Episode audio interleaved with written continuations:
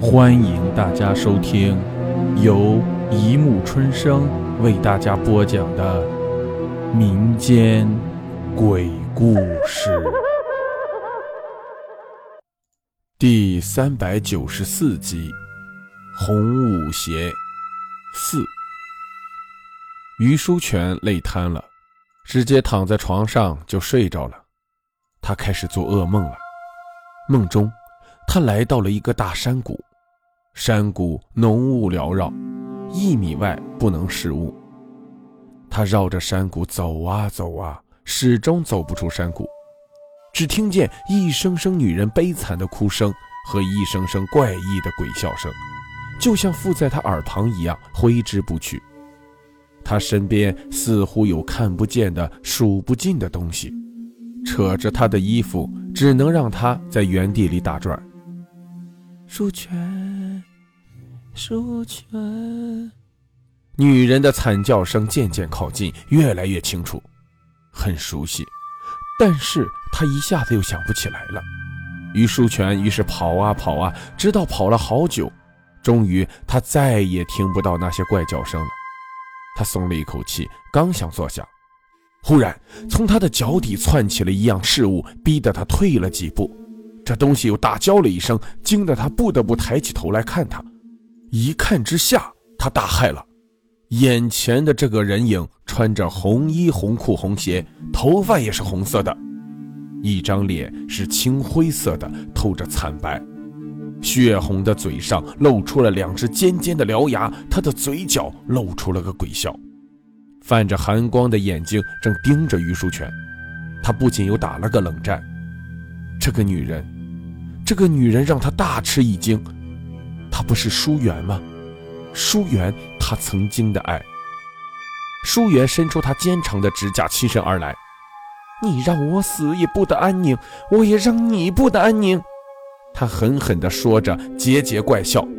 最后，他目光一转，一只爪子又伸向前来，朝他的眼窝猛力一刺。啊！舒全尖叫着坐起来，美云被惊醒。爬起身来，拿过帕子帮他擦汗。怎么了？做噩梦了？他点了点头，伸手摸摸自己的双眼，还好，他还看得见，眼睛还在。他长长的舒了口气，噩梦终于过了。可是过了今天，明天呢？他不敢想象。那天，于书全没有上班，恍恍惚惚、不安的和妻子待在家里，不敢出门。他们害怕黑夜的来临，又不得不眼睁睁地看着暮色一点点降临。他们的心中充满了恐慌。出乎意料的是，那天晚上并没有什么异常的动静。这天静得可怕，可越是这样，于书全越是恐惧。他睁大着眼睛，害怕自己一躺下，那只妖怪又会来缠着他，只好和美云两个人相拥地靠在床角。警戒四周，一直到了鸡鸣过后，才松了口，沉沉的睡去。然而，于书全又做噩梦了。他又来到了那个山谷里，依然是迷雾缭绕，无路可寻。他依旧在那里兜圈子，走不出去。正在干着急，忽然听见一阵嘘嘘刷刷的声音传到了耳边，仿佛是某种爬行动物的爬行声。他的心再次发出，啊！他大叫了一声，这是他对内心恐惧的发泄。山谷里的迷雾渐渐散去，他能清楚地看到这个山谷的四周环绕着悬崖，找不到出路。山谷的高处还有云雾缭绕，望不到崖顶，只有几只秃鹰从崖上低掠，俯入谷中。在他的头顶盘旋不去，仿佛随时在等待他的死亡一样。耳边虚刷的声音越来越近，仿佛就在他脚下一般。突然，他感到脚上一阵麻痒的感觉，惊得他低头去看。这一看又吓了他一跳，只见他的脚下是一只只肥大的老鼠，窜来窜去的，竟然不怕生人，而且脚下还有一具白骨。一只老鼠由他的骷髅头的眼窝里钻进钻出，悠然自得，而那骷髅头则带着一种诡异的微笑。老鼠窜来窜去的，骷髅头也开始动了起来，喝着那种恐怖的气息，它仿佛要复活了。骷髅，死了的人还会动吗？于书全看着这些，冷汗越来越多。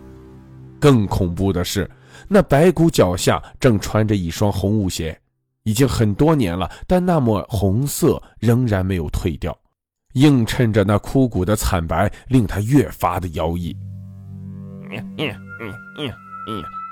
空中传来了一阵怪异的笑声，于书全不敢看，只闭了眼，用双手捂住了耳朵。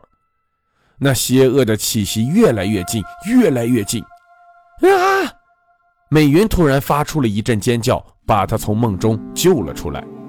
只见美云面带惊恐，紧紧地抓住他的手，一面惊恐地望着地上。地上黑压压的一片，不知道什么东西在不停地蠕动。